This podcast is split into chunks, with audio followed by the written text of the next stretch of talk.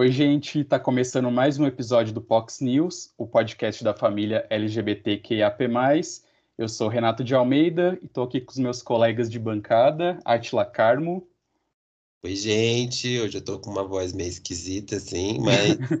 mais, conhecida, mais conhecida como Regina Roca, se liga, hein? uma pequena gripezinha, mas já estou me recuperando. E com Igor Martins. Tudo bem, Igor? Olá, gente. Vocês nem sabem, mas vou revelar para vocês aí que os últimos episódios que vocês ouviram foi trabalheira, tá? A gente gravou tudo aí para eu poder entrar de férias. Quem acompanhou, acompanhou lá no meu Instagram, porque as pessoas, meu Deus, estava gravando de longe, de vários outros lugares. Não, gente, isso é prof... chama profissionalismo. Onipresença, né, gente? Onipresença, onipresença. A drag queen é isso, é esse ser encantado, onipresente. Multiartista. Multiartista. Multiartista, que é, é, é, é, o, é a ocupação do momento, do né? Momento. Multiartista. Tô uhum. amando. Bom, gente, é, recentemente a gente teve aqui um episódio sobre a série Veneno, e no episódio de hoje, novamente, vamos ter uma conversa sobre uma obra audiovisual. É, dessa vez é uma produção da Netflix, mas, para infelicidade de muitos, não vai ser Round Six. Mas, Mas é, né, fica né? a dica, né? Porque eu, eu, senti já uma coisa LGBT em alguns momentos da série, viu? Sentiu, né? tá, é, então, na verdade, a produção que a gente vai falar aqui é o documentário Pray Away, que chegou no catálogo da Netflix em agosto desse ano. É, o filme fala sobre a Êxodos Internacional, que é uma, uma organização fundada nos anos 70 por membros de uma igreja evangélica nos Estados Unidos para promover a chamada terapia de conversão para pessoas LGBTs, que também são conhecidas como terapias de reversão ou de reorientação sexual, ou que aqui no Brasil também ficou popularmente conhecida como a cura gay. É, eu acho importante a gente dar dois avisos aqui sobre esse episódio. O primeiro é que vai ter spoiler, né? Então, se vocês não vocês se incomodam com spoilers de documentário, assiste lá o filme primeiro na Netflix e depois vem ouvir o podcast aqui. E o outro aviso é que pode conter alguns gatilhos, né? Porque tem alguns temas sensíveis, então se você está num momento mais fragilizado, passou por alguma situação traumática, talvez não seja tão bom ouvir, ouvir e assistir esse conteúdo nesse momento. Muito bem pontuado, porque é bem tensa uhum. a coisa. Sim, sim. É, o, o, termo pray away né, significa ore para longe ou reze para longe, que a gente pode interpretar como afastar algo através da oração. Só que nesse caso seria afastar a homossexualidade. É sempre bom lembrar que a Organização Mundial de Saúde retirou a homossexualidade do rol de doenças em 1990. Então, se não é doença, não precisa de tratamento e nem de cura. Não precisa e nem existe, né? É, esse documentário traz imagens de arquivo e também depoimentos de ex-membros da Êxodos, e eles contando como que funcionavam essas terapias e como essas terapias afetaram a vida deles. O filme é dirigido por Christine Stolax, que eu acho que é assim que pronuncia, e produzido pelo Ryan Murphy, né, que é o criador de séries como Glee, American Horror Story, Pose, ou seja, é aquela maricona que é muito famosa por ter ideias novas muito boas, ele é muito bom para começar as coisas, mas depois dá uma desandada, assim, ele tem pra problema terminar pra... nem tanto, né? É, ele tem um sério problema para continuidade. Enfim, mas de ideias ele é ótimo. E essa produção é feita em parceria com a Blumhouse, que é uma produtora conhecida por fazer filmes de terror, como Corra, Sobrenatural e Atividade Paranormal. E acho que vem até a calhar, né? Porque tem bastante terror aí nesse, nesses relatos desse documentário. É, sobre a criação da Êxodos, um dos entrevistados do documentário é o Michael Bussey, que ele é cofundador da Êxodos. Ele conta que sempre viveu em conflito com a sexualidade dele, se sentia culpado, sofria bullying por ser gay desde a infância então ele percebeu que a igreja que ele frequentava tinha vários grupos de apoio para alcoólatras, para divorciados, por aí vai. Então ele teve a ideia de criar um grupo de apoio para jovens gays. Aí esses frequentadores se sentiam acolhidos, porque percebiam que não eram os únicos a passar por essa situação, mas até aí tudo bem. Só que desse grupo passou a acreditar que por meio da oração, se eles orassem bastante, mentalizassem bastante, eles iriam virar hétero. Aí o Michael descobriu que existia outros grupos semelhantes pelos Estados Unidos, aí fizeram uma convenção com esses grupos em 76, e aí foi fundada a Êxodos.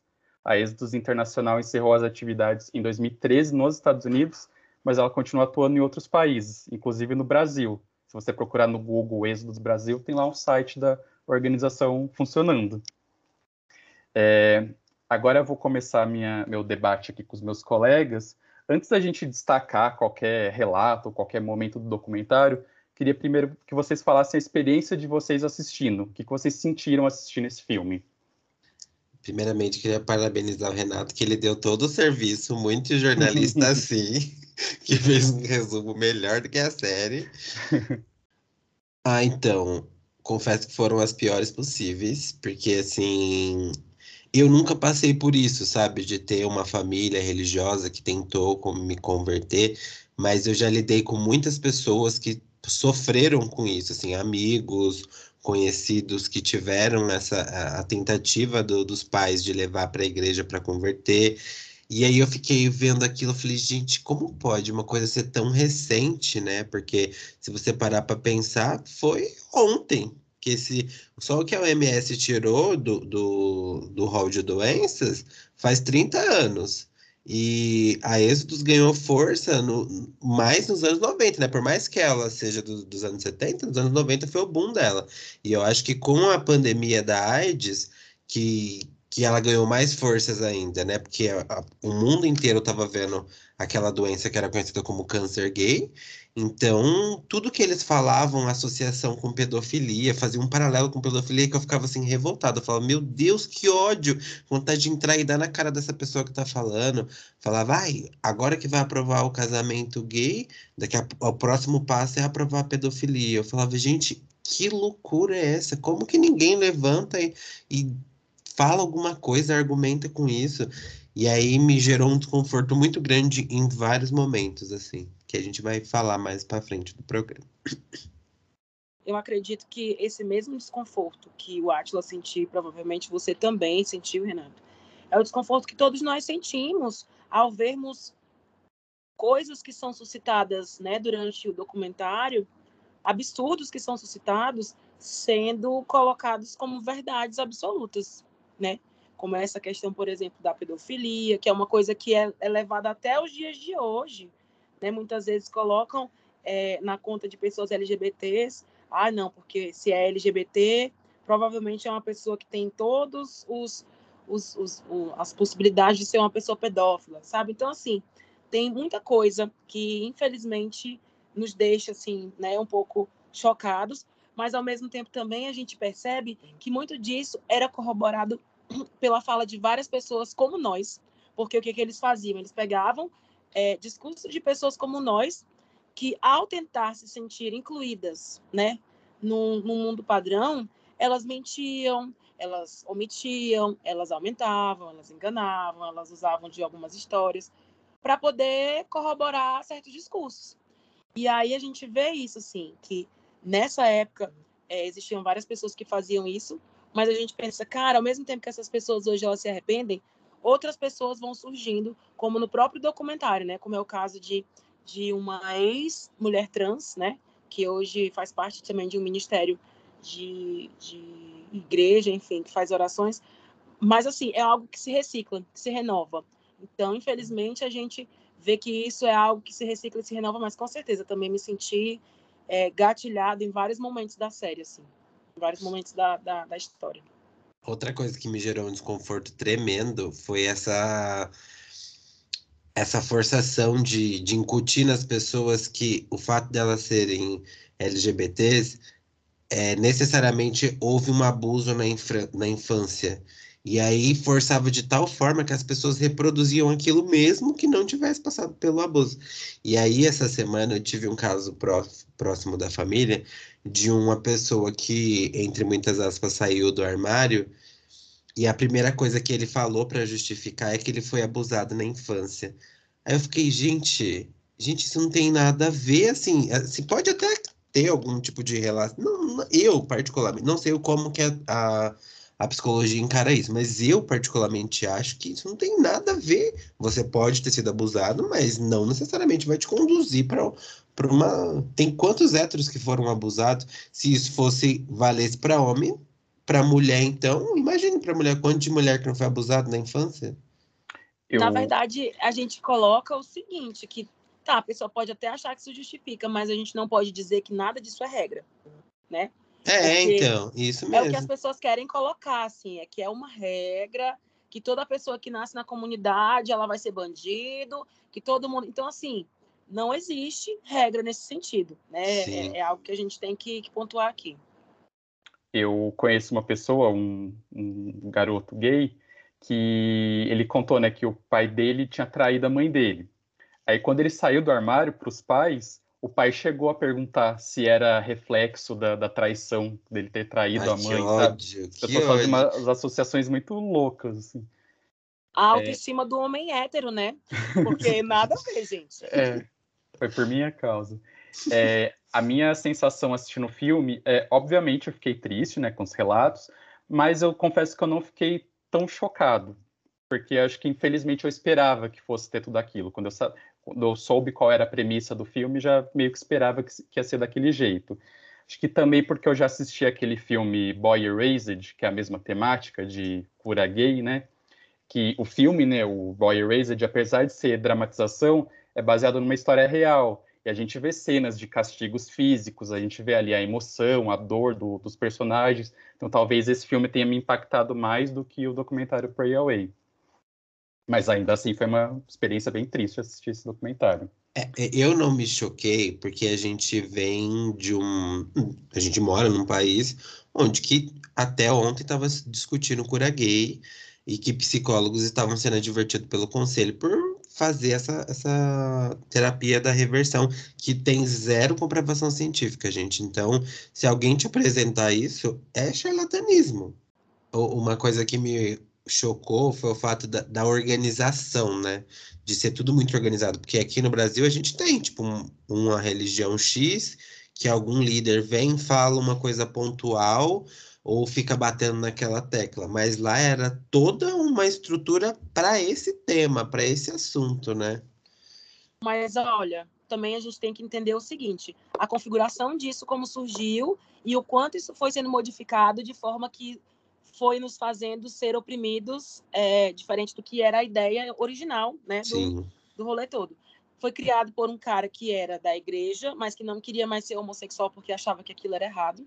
Então, assim, na cabeça dele, aquilo ali ajudaria outras pessoas. Mas foi virando um contexto político, foi virando um contexto de, de, de poder, realmente. Sim, então, chegou é... no Congresso, né, até discussão. Exatamente. Foi começando a, a adquirir um contexto político. Então, assim, modificou-se completamente a ideia original que aquele cara lá no começo da, da nem ainda Êxodos, né, pensou em fazer ali um ministério para ajudar outras pessoas. Então, é, a Êxodos, no final das contas, era completamente diferente daquele ministério de ajuda e a, apoio, auxílio de pessoas que queriam é, é, lidar com a sua homossexualidade. Sim. E eu quero saber de vocês quais os, as cenas ou os relatos do documentário que mais chamaram a atenção de vocês, que vocês gostariam de destacar aqui. Na verdade, são duas cenas pontuais daquela mocinha que era uma que estava sendo cotada para ser uma das líderes, né, da, de uma das, das associações dentro da Êxodos. É, a primeira delas, a primeira questão que eu fiquei chocadíssima assim, foi pedir, o, o líder dela pedir para ela colocar no discurso dela, né, do, do, da história dela, a, o abuso que ela havia sofrido na faculdade e colocar o abuso é, como uma das principais causas das quais ela se identificava como uma mulher lésbica, né? E que com certeza na própria na cabeça dela não fazia sentido, mas ela acabou atribuindo ali na, no discurso dela, né, durante algumas algumas das vezes que ela se posicionou, como uma das razões pelas quais ela se identificava como uma mulher lésbica. Eu fiquei achando assim o quanto isso é, é, é nojento e o quanto isso é baixo, né? O quanto isso é, é, é, é, é baixo porque você acaba pegando outras pessoas com outras histórias por uma questão que não não, não é a questão, né? não é o cerne, não, não é o correto. Eu fiquei, achei aquilo ridículo, achei baixo, achei assim uma coisa horrível.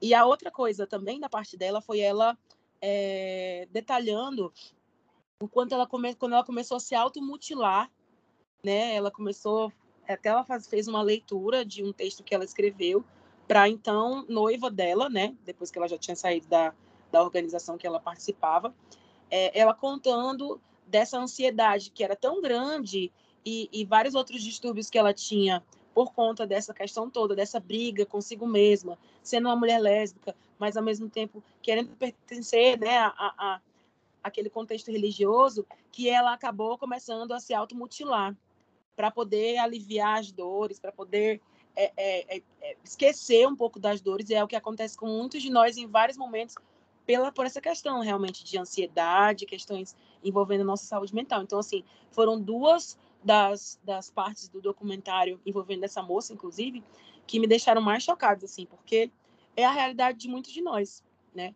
É a realidade de muitos de nós que às vezes falseamos certas coisas que a gente diz para pertencer a algum lugar, que é essa, essa palavra é uma palavra que sempre vai nos, nos acompanhar, assim, sensação de, de pertencimento, de, de querer fazer parte de algum lugar, que é do ser humano, né? E a outra foi essa realmente do da automutilação, que ela, que ela mesma se, se colocava, né, para poder ou se castigar ou tirar muito da, daquele peso da ansiedade que ela tinha.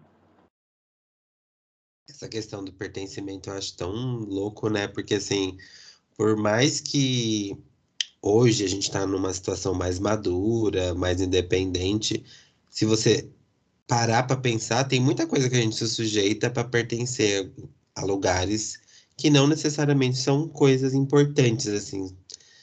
E eu acho, eu fico chocado, assim, vendo essas coisas, mas com relação ao, ao documentário, a cena do, do cara indo no bar gay sendo descoberto, eu fiquei pensando, gente, imagine essa pessoa que estava mentindo o tempo todo e do dia para noite ela é descoberta, acaba com parte da instituição, porque foi descredibilizada por muito tempo, por mais que tenha recuperado ainda, mas foi descredibilizada, ele foi expulso e os, os caras do Bayer Gay que fizeram a denúncia tirou foto. Eu fiquei, imagina o show de horror que não foi naquele momento. E, por mais que eu tenha raiva do cara, eu também fico com dó, porque ele também é uma vítima dessa, de, dessa organização, né? É muito louco isso. Eu fiquei bem chocado com essa cena. É, esse caso aí da, da gay flagrada no bar, eu, eu fiquei pensando, será que eu teria empatia ou será que eu ia divulgar a foto também?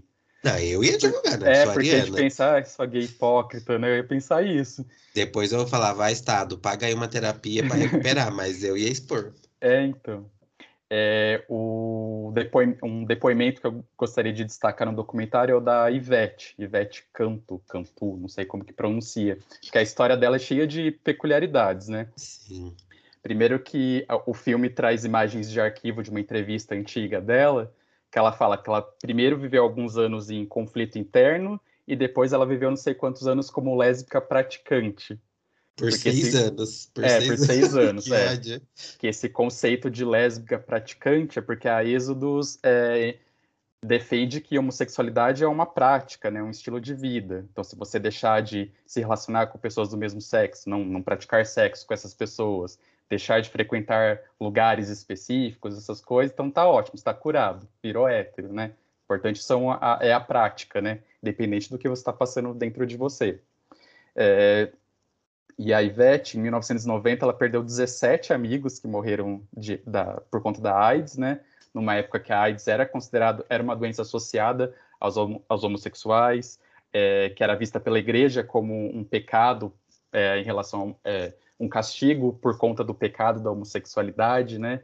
E também a Ivete ela não estava bem psicologicamente, ela sentia que, que faltava algo na vida dela, então quando ela entrou, é, quando ela entrou para a igreja e viu aquela organização, aquilo tudo bem estruturado, com muitas regras a serem seguidas, então acabou sendo um conforto, um alívio para ela, né? E até o que o, que o Atila falou, né, sobre essa, aquela comparação com, com pedofilia e tal, tem uma fala da Ivete, não sei se é numa entrevista ou num evento antigo lá da igreja, ela equiparando homossexualidade com pedofilia e zoofilia, né? Ela diz, ah, se o casamento de pessoas do mesmo sexo for legalizado, depois um homem vai poder casar com uma criança, ou uma pessoa vai poder casar com um animal, enfim, né? Aí ela fala, né, no, no, documentário ela fala que eles sempre usavam esse argumento aí de, de, bola de neve, ah, se acontecer tal coisa em relação aos direitos dos LGBTs, isso vai refletir numa coisa muito absurda, né? Mas felizmente ela se arrepende muito desse discurso. E outra coisa da Ivete, que atualmente ela tem duas filhas é, e é casada com um homem. Aí eu confesso que eu tava assistindo, fiquei pensando assim, tá, mas quem que é esse homem aí que tá aparecendo esse tempo todo? Aí depois ela conta, né, que ela se descobriu bissexual, lembrando a todos nós que bissexuais existem. Sim. Sim. E toda vez é uma polêmica, né? Sempre quando aparece algum bissexual, quem tá passando por isso também é a Camila Pitanga, uhum. que tava namorando com uma, uma mulher e agora tá namorando com um homem, todo mundo tá questionando ela. Ah, mas você não era sapatão? As pessoas parecem que tá vivendo na idade da, da pedra, né, gente? Que não sabe o que, que é uma bissexualidade. Sim. E, gente, que grande merda que eu, sinceramente, como uma pessoa fluida, com gênero fluido, hoje eu acredito muito que nós somos capazes de amar pessoas. A gente tem sim tendências, né? A gente tem sim, é, é, é, enfim, até dentro da própria bissexualidade ou da pansexualidade não há um, um, um percentual correto, assim, ai, gosta tantos por cento de homem, tantos por cento de mulher, tantos por cento de pessoas cis, tantos por cento de, tantos por cento de pessoa trans. Não, não é bem assim. Não existe uma fórmula matemática mas eu acho que cada vez mais a gente tem percebido que nós somos capazes de gostar de pessoas. E eu acho que é o caso dela, assim. Mas o Renato tocou num ponto que eu fiquei lembrando, que a gente estava aqui julgando as pessoas que. Os, LGBTs que sustentaram essa organização por muito tempo, mas eu fiquei pensando, passar pela pandemia da AIDS e ter uma religião te oprimindo é um, um, uma tortura psicológica, né? Então você tá vendo todos os seus amigos morrendo ali. E aí você vê, olha, vem pro meu caminho que você vai ser salvo. Obviamente que naquele contexto as pessoas acabavam se sujeitando. Eu acho que hoje muitos se sujeitariam. Imagina naquela época que não tinha informação, não sabia de nada. Então acho que muitos passaram por isso também, por esse terror psicológico aí. Como que a gente vê, por exemplo, o crescimento de certas denominações religiosas? Na época da peste bubônica, né, da Sim. peste negra, a igreja começou a ter força porque todo mundo via todo mundo morrendo no meio da rua ali e tal, e a única certeza que se tinha era de uma determinada salvação, mesmo que não fosse na, nesse plano, né? E aí a igreja começa a ganhar força. E assim Sim. é também, por exemplo, nessa questão da pandemia da AIDS, né? Porque 17 pessoas que são suas amigas morrendo do seu lado e você não fica com medo de morrer também? É, você fica contando os dias para ver se, quando você vai, né? E assim, o, o, documentário ele não faz uma crítica à religião, ao cristianismo, nada. Ele fala especificamente da, da seita, né? Entre aspas. Mas, gente, eu acho que precisa fazer a crítica para a religião também, porque todas as, as questões do mundo, seja escravidão, inquisição, perseguição a mulheres LGBTs, a igreja estava ali de mão dadas com os opressores. Então precisa fazer essa crítica à, à, à religião também, porque sempre falar, ah, mas é o líder religioso. No caso da igreja católica, sempre é um papa que vai determinando ali, vai mudando, vai mudando, vai mudando, e a, as diretrizes continuam as mesmas. E entender o seguinte, que além de instituição religiosa, a igreja também acaba sendo uma instituição política. E é Sim, nesses casos total. que a instituição política, ela muitas vezes está ali para oprimir, para fazer tudo que faz qualquer outra instituição política dentro da nossa, da nossa sociedade. E no caso da Êxodo, eles articulavam de tal forma que queria fazer uma aprovação dentro do Congresso. E aquela parte eu também fiquei muito chocada. falei, gente, olha o poder que essas pessoas têm sobre vidas de LGBTs. Uma discussão absurda do ponto de vista assim mundial. Acho que todo mundo vê aquilo e fala: meu Deus, que horror!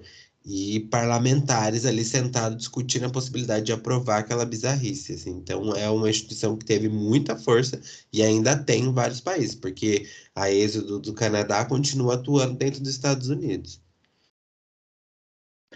É, essas terapias de conversão, elas existem, existem, enfim, porque pessoas irresponsáveis, aproveitadoras, criaram elas. Mas elas continuam, continuaram ou continuam existindo porque tem demanda, né? Porque tem público, ou tinha pelo menos público para isso. Sim. Então, eu pergunto para vocês, vocês já até já falaram um pouco disso, mas quero ver se vocês têm algo para acrescentar nesse sentido. O que, que leva o LGBT a se submeter a essas terapias de conversão? A aceitar medo. essa posição? Eu acho que religião e medo. Tipo, o pertencimento que a gente já falou, né? mas principalmente no, no, no meio religioso, trabalha-se com medo. Ah, você vai para o inferno. Ai, Deus não gosta disso. Ai, na Bíblia está escrito que isso é pecado. Ai, isso não, não, não é certo. É, você vai ter um tipo de doença, você vai morrer. Você... Gente, é, sempre o medo tá ali no cerne da questão, oprimindo essas pessoas. E para elas pertencerem a essa comunidade, elas acabam se sujeitando a esse papel triste, mas que também elas são uma vítima, né? E eu adicionaria o seguinte, que viver no padrão é, é muito mais fácil. Sim, a total. gente não ser, a gente não ser, quanto mais longe do padrão a gente está, mais difícil é a nossa vida. E eu não digo nem só como ser uma pessoa LGBT, mas seja uma pessoa que usa roupas diferentes, por exemplo. As pessoas já vão julgar, já vão apontar. E você ser julgado e ser apontado, gente, não é fácil, a gente não gosta, a gente não se sente bem, a gente muitas vezes falseia maquia que a gente está né, levando de boa, mas chega uma hora que dá no saco da gente, a gente fica ponto de ódio. E aí eu acho que muitos acabam cedendo a essa pressão e têm a vontade de só viver uma vidinha simples, sem muito muita opressão, sem muita coisa, né, em cima delas ali. Mas assim, é um preço que se paga. Você tentar Sim. viver dentro de um padrão que é algo que não faz parte de você, é você viver numa eterna briga consigo mesmo. E por isso que tem tantos héteros, muita, entre aspas, aí, vivendo uma vida dupla, né? Que para a sociedade tem a sua família, preenche todos os requisitos da heteronormatividade, mas sai por aí ficando com homens para alimentar essa o que ele realmente é. Não, sobre essa, essa questão do, do que leva o LGBT a, sub, a se submeter à terapia, eu concordo que essa necessidade de pertencimento, né, de aceitação, porque esse jovem ele não recebeu o, o apoio, a informação necessária para ele saber que é ok ele ser quem ele é, então ele pensa que o problema está nele, que ele, ele precisa mudar para que os problemas sejam resolvidos, que ele seja aceito, né? É tipo pensar que ah, a pessoa não quer sofrer gordofobia, então emagrece que resolve. Sim. é um pensamento assim, né? Então ele vai buscar na, na igreja o apoio que ele não recebeu da família, ou então a, o tratamento que ele não recebeu de um psicólogo ou de um psiquiatra. É, aliás, eu senti falta de ver no documentário é, depoimentos das famílias, né? Tipo, cadê essas, essas, famílias que deixaram acontecer tudo isso com, com os seus filhos, né? Ah, mas são famílias que muitas vezes é que corroboram isso, que ficaram Sim, felizes. Acho que ficaram até com vergonha. É. Sim, é, mas, com, com certeza é por isso, a vergonha. É você falou isso, né, dessa questão toda de do pertencimento eu me lembrei da fala da, dessa mesma moça que é, aparece até no casamento dela, no, eu não, esqueci o nome dela, mas ela fala isso, é, se Julie. ela tivesse... Ana Julie, desculpa. Julie. Com, Julie, né? Uhum. Ela fala exatamente isso, que se ela tivesse tido pelo menos uma pessoa para dizer que ela ser lésbica estava tudo bem, que ela é uma pessoa como qualquer outra, é, pode inclusive professar a sua fé da mesma maneira, é, sendo quem ela é, ela talvez não tivesse passado por tudo isso que ela passou. Então, às vezes, também falta essa rede de apoio, ter pessoas próximas, alguém que te acolha e te diga que aquilo ali não é errado, né? E outra coisa é o recorte da época também, né? Porque a maioria dos depoimentos são de pessoas que entraram para êxodo no início dos anos 90, que era uma época com menos informação, menos esclarecimento sobre diversidade sexual, então isso pro, propicia que, que, isso acontecesse com mais frequência, deles acreditarem naquelas informações, naquele Sim. suposto tratamento, né? É, e na visão de vocês, quais que são os principais danos que essas terapias de conversão causaram ao, aos personagens do filme? Eu acho que saúde mental acabou, né? Eu acho que é uma recuperação que, que eu, particularmente, no, da minha ignorância, que não tem é, retorno. É uma machucada que você vai levar para a vida toda e você vai ter que saber lidar com isso. E, e o quanto que eles passaram para frente essa ideia, né? Que assim, o que aquelas pessoas que estavam ali sofreram é grave, mas mais grave ainda foi a propagação dessa ideia que está no mundo inteiro. Então, eu acho que é uma coisa que, uma ferida que essas pessoas vão carregar, mas muitos vão seguir carregando porque a ideia está aí se propagando. Roubou as palavras da minha boca, seu ladrãozinho. Para mim é isso, assim, sabe? É, eu acho que as questões de cada um, enfim, são, são as questões que cada um precisa enfrentar, né? Muitas vezes dentro desse contexto de religião, de igreja, mas eu acho que o mais grave é você colocar, incutir na cabeça do outro também isso. Eu acho que para mim era o mais grave. Que aí tem a, a, o depoimento daquele do cara, né, que foi casado durante um tempo, que era presidente de uma dessas organizações também dentro da Êxodos, e um, o cara que também era, era não sei se era vice-presidente dele ou ele era terapeuta, que ele também foi uma pessoa que durante muito tempo propagou isso e, e até um cara depois que ele se, se realmente depois de muito tempo ele se colocou como uma pessoa LGBT, como gay, é, um cara chega e pergunta para ele se como que ele se sentia com o sangue de tantas pessoas nas mãos, né? Porque não era só sobre ele com o conflito dele, mas várias outras pessoas que inclusive podem ter, até ter perdido a vida no meio de todo esse esse turbilhão de informações, porque achavam que aquilo ali era o correto, né? Que a, a, aquela, aquela, aquelas informações falsas, aquele falsear, aquele atuar deles era uma vida perfeita e não era, né? Então muitas pessoas acabaram morrendo e eles sim tiveram o sangue de pessoas, muitas pessoas nas mãos. E o, dado do que tem 700 mil pessoas que já passaram por conversão só nos Estados Unidos. Então é como se uma cidade, mais que uma cidade de Mogi das Cruzes, tivesse passado por essa conversão. Assim, é assustador saber que tantas pessoas são violentadas assim sob o olhar do Estado e ninguém faz nada, assim, sabe? É, eu voto com os relatores, também acho que o principal dano foi a, é a questão da saúde mental mesmo, né? No, no documentário, eles, outro dado que eles colocam no final do documentário, que teve uma pesquisa nos Estados Unidos que constatou que esses jovens que passaram por essas terapias eram duas vezes mais propensos ao suicídio. Então, tá, estão todos Sim quebrados ali, né? É, é, muito complicado mesmo. O caso mais extremo que a gente vê no documentário, eu acho que é o da, da Julie, né? Que é a, a garota lésbica lá que está se preparando para casar, que, que foi pressionada a incluir o relato do, do abuso sexual nas palestras dela, né? E também, e além desses, desses problemas internos, também concordo da questão da, da culpa que eles vão carregar. Sim. E por mais que eles é, são vítimas, né, e fazem parte de algo muito maior, eles usaram a voz deles, mesmo sabendo que eles não estavam sendo curados coisíssima nenhuma, né? Eles estavam usando a voz deles para fazer propaganda aí para essas terapias. Então acho que eles carregam uma culpa bem grande. E isso também dá para a gente usar como reflexão, né? A gente está pegando aqui o cenário LGBT, mas imagine quantas pessoas dentro da religião não estão performando uma coisa que elas não estão sentindo, só para se sentir pertencente. E isso independente de qual religião seja. Então é uma reflexão que a gente precisa fazer aí que eu, do meu ponto de vista, tem muita gente que para se sentir pertencente àquela comunidade, àquele grupo, se sujeita a coisas absurdas ao longo da vida, da vida inteira. Tá vendo aí o caso do João de Deus? Se você vê o documentário dele, você fica assim horrorizado, horrorizado.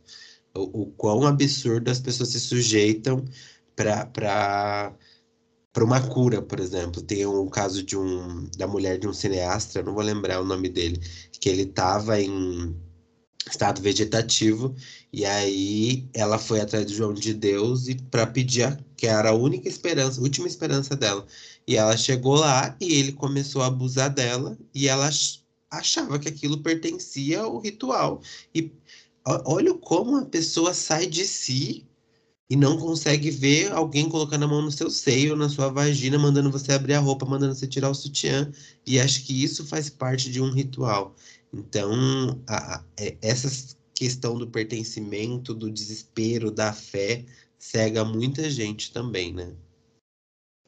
O cineasta é Fábio Barreto. Isso, a, obrigado. E a mulher era Débora Calume, que é uma atriz. Ai, adoro Renato, que ele faz a apuração ao vivo. Tempo real. É igual o, o, podcast do Mano Brown, que tem uma consultora jornalística que fica de plantão. Aliás, podcast A gente tem, só que assim, o nosso orçamento, como ele é menor, a gente acumula funções. É.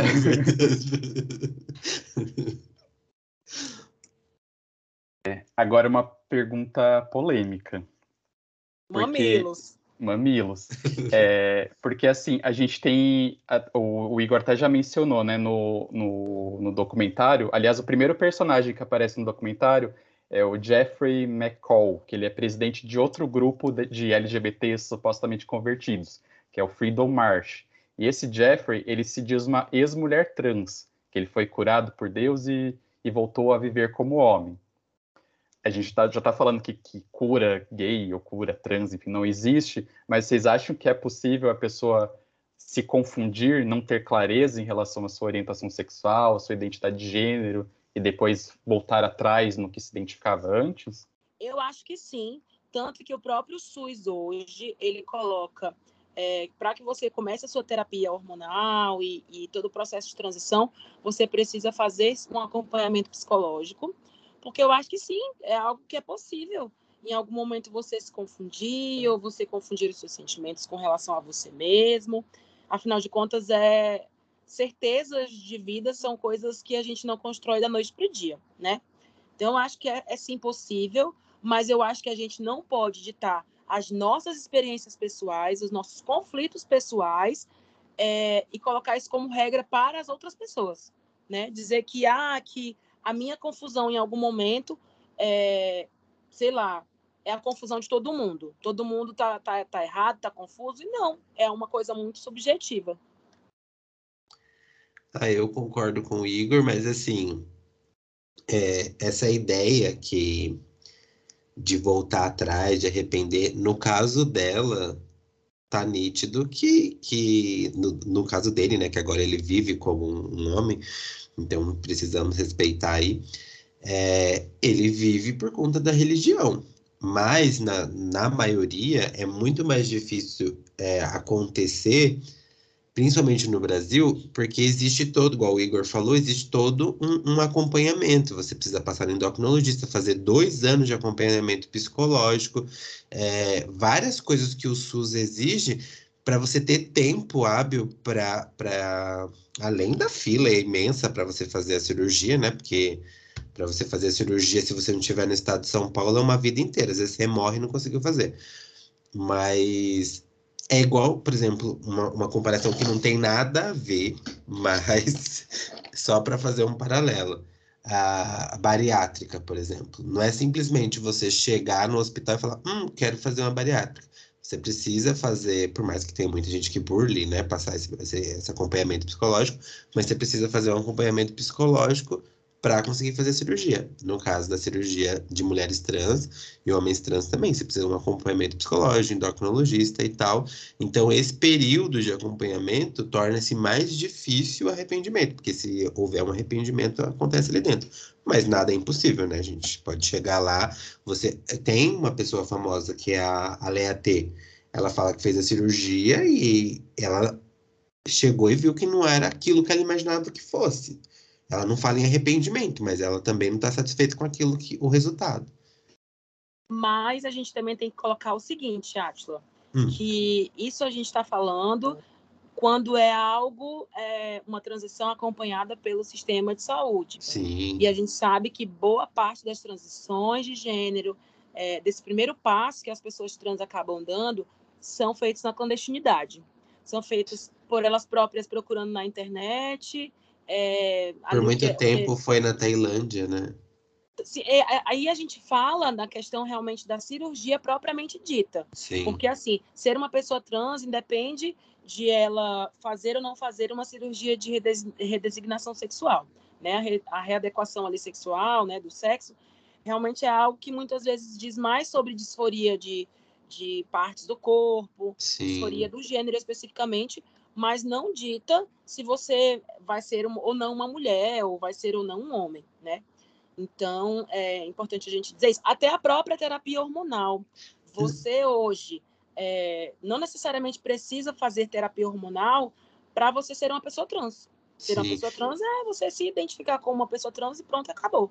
Mas é. a gente, é, é, o, eu falo dessa questão da cirurgia porque é a questando da reversão, né? Quando você está é, tomando não, é hormônio... A cirurgia e, e, a terapia hormonal, realmente elas são é algo que impactam completamente no corpo, de maneira sim, que, inclusive, é, é, é, é muito difícil de você reverter, seja cirurgicamente, seja, por exemplo, na presença, gente, a presença da testosterona no corpo de uma, de uma, num corpo feminino em transição para um corpo masculino, é algo irreversível. A testosterona parece toque de Midas, porque tocou no corpo, já alterou assim completamente. Eu já vi, por exemplo, é, nesses casos de, de arrependimentos, né, de pessoas trans, é, uma, uma mulher, né, ela, até então uma mulher cisgênera, né, uma mulher, uma mulher biológica, ela começar uma transição de gênero para, para ser um homem trans, né, e depois ela se arrepender e voltar, tentar voltar a ser mulher cisgênera novamente.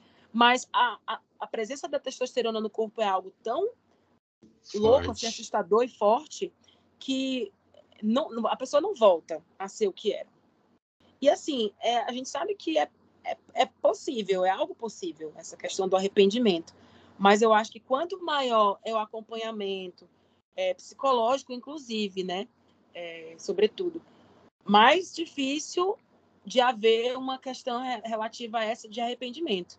E tu Sim. falou essa questão da Lea T, da a Lea T, na verdade, eu, eu me lembro de uma frase que ela disse logo depois da, da cirurgia. Ela disse que fez a cirurgia de redesignação achando que seria, se sentiria mais mulher ao ter uma vagina. E, na verdade, ela percebeu que não. Que o que faz ela uma mulher não é uma vagina, e sim é o que ela sente, né? Sim. E aí não é bem um arrependimento, mas é uma coisa que, tipo, ah, é, fiz aqui, me, me, me, machucou, é algo que machuca, e é realmente algo que não teria tanta necessidade, né? Não teria é, tanta necessidade. Talvez ela vivesse bem com o órgão genital masculino, né? Com o pênis. Não teria tanto problema. Diferente de outras pessoas que a gente conhece, por exemplo, até mesmo da internet, do mundo aí dos famosos e pessoas influenciadoras digitais, que é o caso da Mandy Candy, por exemplo, que necessitava de uma cirurgia Sim. de redesignação porque ela não conseguia ver o próprio órgão genital ela ficava sem ir ao banheiro fazer xixi, porque ela não conseguia é, olhar. Então, ela tinha uma disforia, um grau de disforia muito grande com relação ao órgão genital dela. Então, para ela, é, foi algo que foi importantíssimo. Ela Sim. fala sempre que ela pode, ela fala que foi algo que mudou a vida dela, diferente de outras pessoas. Por isso que eu sempre digo que é um processo muito subjetivo. Sim. E essa coisa da, da, da cura, da te, das terapias, né? Sejam essas terapias religiosas ou outras terapias que querem nos achar que a gente tem alguma coisa de errado nos curar, é, são, são complicadas porque partem de um princípio que todo mundo é igual, ou todas as histórias são iguais. E, na verdade, não são, né? É, outro exemplo, assim, de uma pessoa que começou uma transição e se destransicionou, não sei se existe essa palavra, é, a gente teve na última temporada do, do All Stars, do RuPaul's Drag Race, All Star 6, que é a Kyria Chanel Davenport, que ela contou, né, que ela, por um período, ela viveu como uma, como uma mulher trans, pela, ela diz que pela necessidade de pertencimento, porque ela diz que quando ela estava lá no palco, montada, né, de drag, ela se sentia mais amada e ela queria estender esse sentimento por mais tempo. Então ela achava que se ela que ela ia conseguir isso se ela tivesse uma imagem feminina o tempo todo. Ela se harmonizou, ela fez procedimentos, né, cirúrgicos, inclusive, de quadril, enfim. É... Só que depois ela percebeu que ela não se identificava como mulher, aí ela se destransicionou. Só que daí, como ela fez esses procedimentos, ela fala que ela continua com os membros inferiores muito femininos, perna, quadril, né, bem feminino. Então, eu acho que pode acontecer, acontecer sim, essa falta de de clareza da pessoa se é, saber qual é a sua identidade de gênero ou sua sexualidade. Só que se a pessoa está com tá nesse conflito, essa dúvida, ela precisa de terapia urgente, né? O que não pode Sim. acontecer é a pessoa usar a própria experiência dela de uma forma equivocada e sair por aí fazendo propaganda da cura gay ou cura trans, como é o caso lá do personagem do documentário a gente vê que o Jeffrey, né, ele tá vivendo lá uma grande confusão. Ele diz que era trans, era promíscuo e se prostituía. Então ele junta tudo isso como se fossem comportamentos que precisam de uma cura, que são negativos, Sim. precisam de uma cura, né? E é chocante também que a gente vê ele saindo pela rua, abordando pessoas aleatórias lá para ele dar o testemunho dele, fazer a oração, e todo mundo super compra a história dele, ninguém questiona, né? É um documentário um ponto de vista crítico. Se tivesse alguém se opondo ao que ele está falando, ia aparecer no documentário, mas todo mundo reza com ele de boa lá e todo mundo acredita nessa história dele de que foi que, que foi curado e por Jesus e voltou a ser homem por causa disso. Né? É, eu acho que é muito distante da, da, nossa realidade. Eu quero ser otimista de achar que é muito distante da nossa realidade. A gente perguntar se vocês já presenciaram, já ficaram sabendo de, de alguma, alguma coisa que se assemelhe a essas terapias de conversão. Mas vai que, né? Mas eu vou perguntar então se vocês já viram alguma prática, alguma, algum discurso na, próximo de vocês que pelo menos se, se alinha esse pensamento de que sexualidade é uma escolha, que pode ser reversível, ou que tem algum trauma que causou essa, essa sexualidade. Vocês já passaram por algo parecido? Já viram algo parecido? Olha, eu acho que não num nível de organização tão grande quanto é esse do Êxodos, assim, porque, né, existe um, um, um grau de organização gigantesco no qual se colocam as pessoas para serem curadas de algo que elas, inclusive, não têm que ser curadas, mas enfim. Mas acaba que, mesmo não havendo essa organização, de maneira explícita ou velada dentro das igrejas, e eu falo porque eu frequentei bastante, tenho é, esse berço assim dentro de família evangélica, há essa essa cobrança, né? Não, não se muitas vezes não se fala explicitamente, mas se fala que é errado, que precisa de oração, precisa buscar isso, buscar aquilo. E eu, uma coisa que eu me lembro muito próxima a mim, assim, uma vez foi uma, uma mãe, né?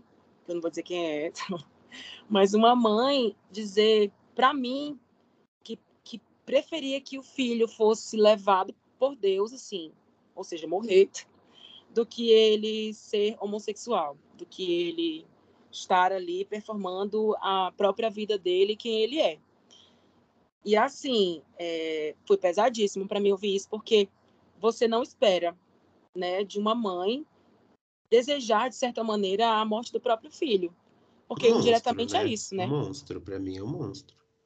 Mas é, mas é, é estranho porque assim, conheço bem essas pessoas, as pessoas envolvidas, e essa mãe sempre foi uma mãe, uma mãe muito aguerrida, uma mãe que sempre fez tudo o que pôde pelos filhos. Mas é um nível tão grande de alienação que faz ela não enxergar, prefere levar a vida do filho para uma entidade maior, superior que ela acredita, do que realmente vê-lo vivo ali fazendo uma coisa que ela considera ou que a igreja considera que seja errada. Por isso que eu não, não digo que é a ser, ser um monstro, porque eu acho que é, é, é uma coisa que muitas vezes a pessoa não enxerga. Né? Então, é, no ponto de vista, assim, de quem convive, talvez não soe tanto, porque você sabe que a pessoa é uma pessoa boa, não sei o quê. Mas no ponto de vista da gente que não ah, sabe ah, quem certeza. é, é um monstro horroroso. Com certeza. Com certeza. Mas tanto, tanto é que depois de muito tempo, né, isso, isso foi há alguns anos, depois de muito tempo, essa mãe foi lidando melhor com a homossexualidade do filho não, não a ponto de aceitar, mas eu acho que a ponto de, de tolerar assim e perceber que o que ela disse, inclusive, foi algo assim que foi pesado, não precisava. É, e esse filho chegou a falar, porque eu cheguei a dizer para esse filho que ela havia dito isso, porque sou fifi, sou fifi sim, sou fifi. Eu disse isso para ele, né, e ele chegou a confrontá-la, e ela se envergonha muito, né. Mas eu que acho bom, que é um né? nível, é um nível de, de, de alienação e eu acho que também é o ponto que todos nós temos, como nós falamos anteriormente, de mudança, assim, né? A capacidade de mudança do ser humano. Que bom que hoje ela percebe que isso foi algo que ela falou que, que não tem nada a ver, que é uma coisa que poderia não ter sido dita. E que bom que ela mudou de pensamento com relação a isso. Continua tendo as, as convicções dela, né? Mas que pelo menos essa fala muito exagerada foi algo que ela conseguiu perceber que não era correta, né? Sim. Eu, é, no âmbito familiar, eu não tive essas experiências, assim, talvez de forma velada, igual o Igor falou, assim, soltando algumas pílulas de preconceitos religiosos, mas não diretamente. Mas eu tive a experiência de conviver com uma pessoa famosa das subcelebridades que passou por isso. Então eu tive a experiência de conviver aí um, acho que um mês, praticamente um mês, com uma pessoa que está na, direto na Luciana Gimenez, em programas da Record, da Universal, que é uma pessoa trans, é, nasceu é, biologicamente um homem cis, fez a transição para mulher trans e por conta da religião, da opressão familiar, e eu digo isso não por uma suposição, porque a própria pessoa me confirmou, é, se submeteu a essa reversão e começou a usar do caso da reversão como testemunho de uma determinada religião. Então, filmou a, o corte de cabelo, filmou a cirurgia de tirada de seios, começou a fazer tratamento com testosterona para voltar a, a, os hormônios. E tudo isso midiático, né? No Instagram, no YouTube, monetizando tudo. E a igreja usando disso para promover essa ideia de que Deus cura, Deus liberta, Deus faz isso, Deus faz aquilo. Então eu fiquei bem chocado, porque a pessoa tinha é, mudado o corpo inteiro, cirurgia plástica. É, assim, se eu olhava, era uma mulher cis, assim, e padrão. Chapada gostosona, assim, peitão, bundão. E aí agora continua uma pessoa se vestindo de homem, mas é com todas aquelas características femininas. Então é bem triste, ao mesmo tempo é indignante, né? Que você olha aquilo e você fala, puta que pariu, né? Como uma religião destrói a vida da pessoa. Já é difícil ser uma pessoa trans, né? Nesse país. E aí ser uma pessoa ex-trans deve ser pior ainda, principalmente sendo oprimido por uma religião. Então é uma característica e uma, uma pessoa que eu conheci e fiquei bem assustado. E não vou dar nomes por uma questão de não tenho dinheiro para pagar processo. E, mas é só você procurar na Luciana Gimenez ex-trans que você vai encontrar. É, esse podcast é muito novo, não tem dinheiro ainda não, gente. Fundos para estar tá contratando advogados. É, gente. Não temos jurídicos, não temos jurídicos. A gente pede para Inês Brasil, os advogados da Alemanha. Da Alemanha. é, gente, vamos, vamos com calma, vamos nos precaver legalmente. É, eu não tenho nenhuma experiência extrema ou diretamente, assim, que, que se alinhe com uma, com uma terapia de conversão, nada disso. É, tanto que eu frequentei igreja católica, né? E na igreja que eu ia, na época que eu ia, nem se falava sobre homossexualidade. Era tipo um assunto que não existia. Tipo, ignoravam a existência do assunto. É, mas, por exemplo, a gente tem uma coisa que, é, que ainda muita gente fala, né? Que é algo da cultura. Falar é opção sexual e não orientação sexual. Muita gente fala, é, tipo, a pessoa tá falando ali que é sua escolha, né? E isso pode parecer sutil, mas carrega ali um, um valor que a pessoa está julgando como se você tivesse escolha. É, e uma outra coisa, tipo, eu comigo mesmo, é, por muito tempo eu me segurei de sair do armário, de ter minhas primeiras experiências, e acho que eu, eu pensava que enquanto não fosse verbalizado, enquanto não tivesse um ato consumado, tipo, ainda poderia ter volta, sabe? Ainda não era oficial não era praticante, né, Renato? É, é não era praticante, exatamente. Homossexual não praticante. É, então. Eu tive isso por muito é, tempo eu também. Tive isso, sabe? Tipo, eu vou, vou cozinhar as ideias aqui, ó. Tipo, na dúvida, eu vou, vou segurar aqui, porque enquanto não falar, não, não existe. Então, acho que eu lembro de coisas bem radical, assim. Eu lembro de de na adolescência, no ápice dos hormônios, eu me masturbava vendo filme de, de homem.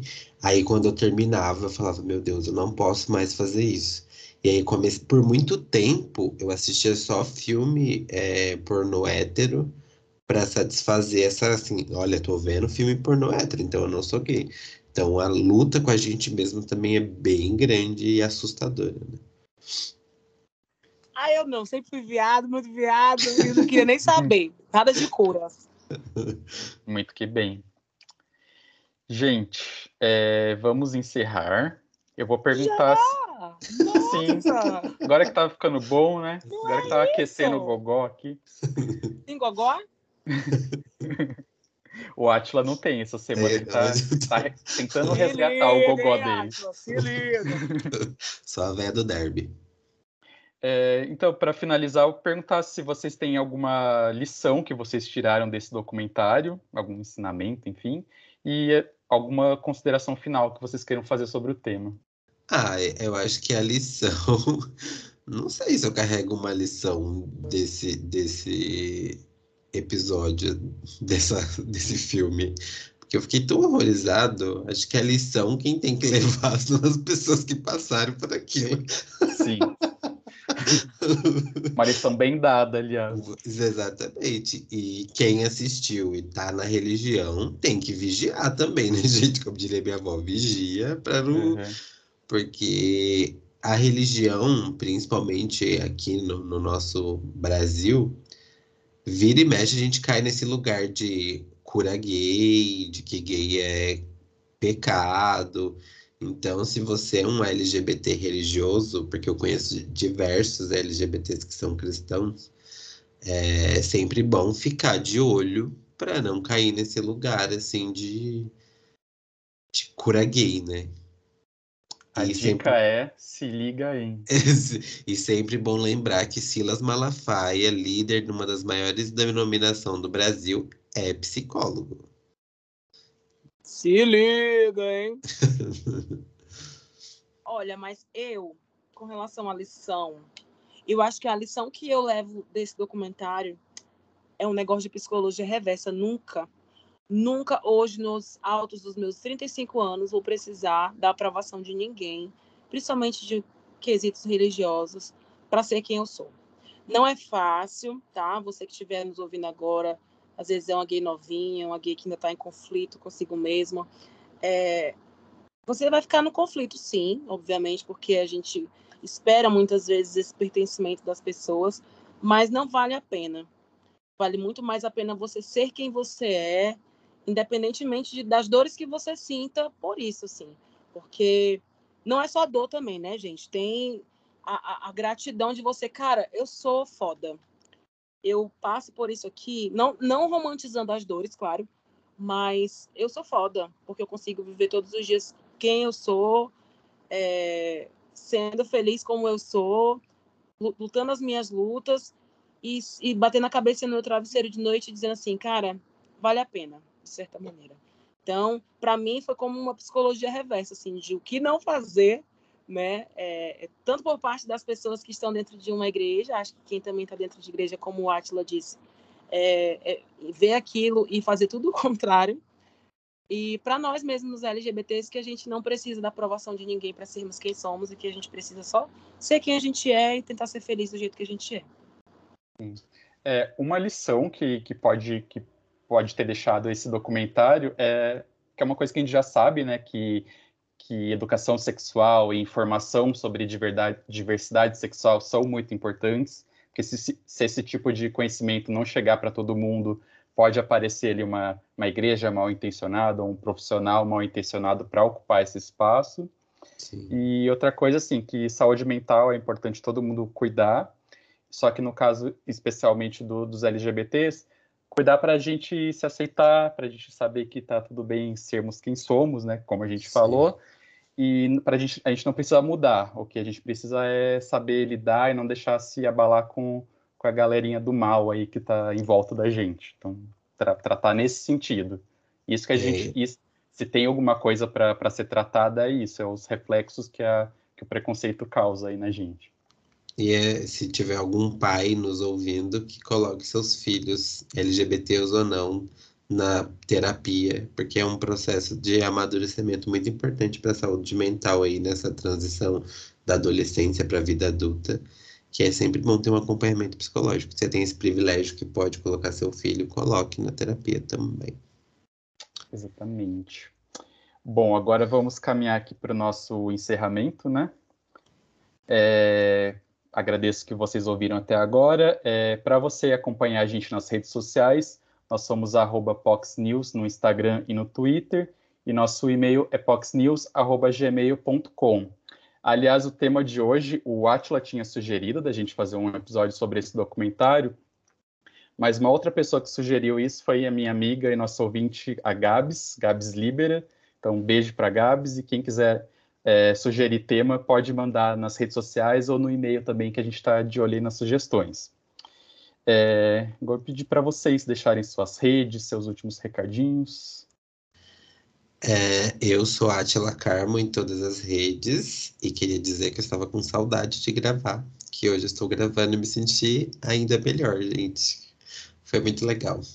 Não sei se posso dizer o mesmo. Mentira! se liga, hein? Se liga. Se liga, hein?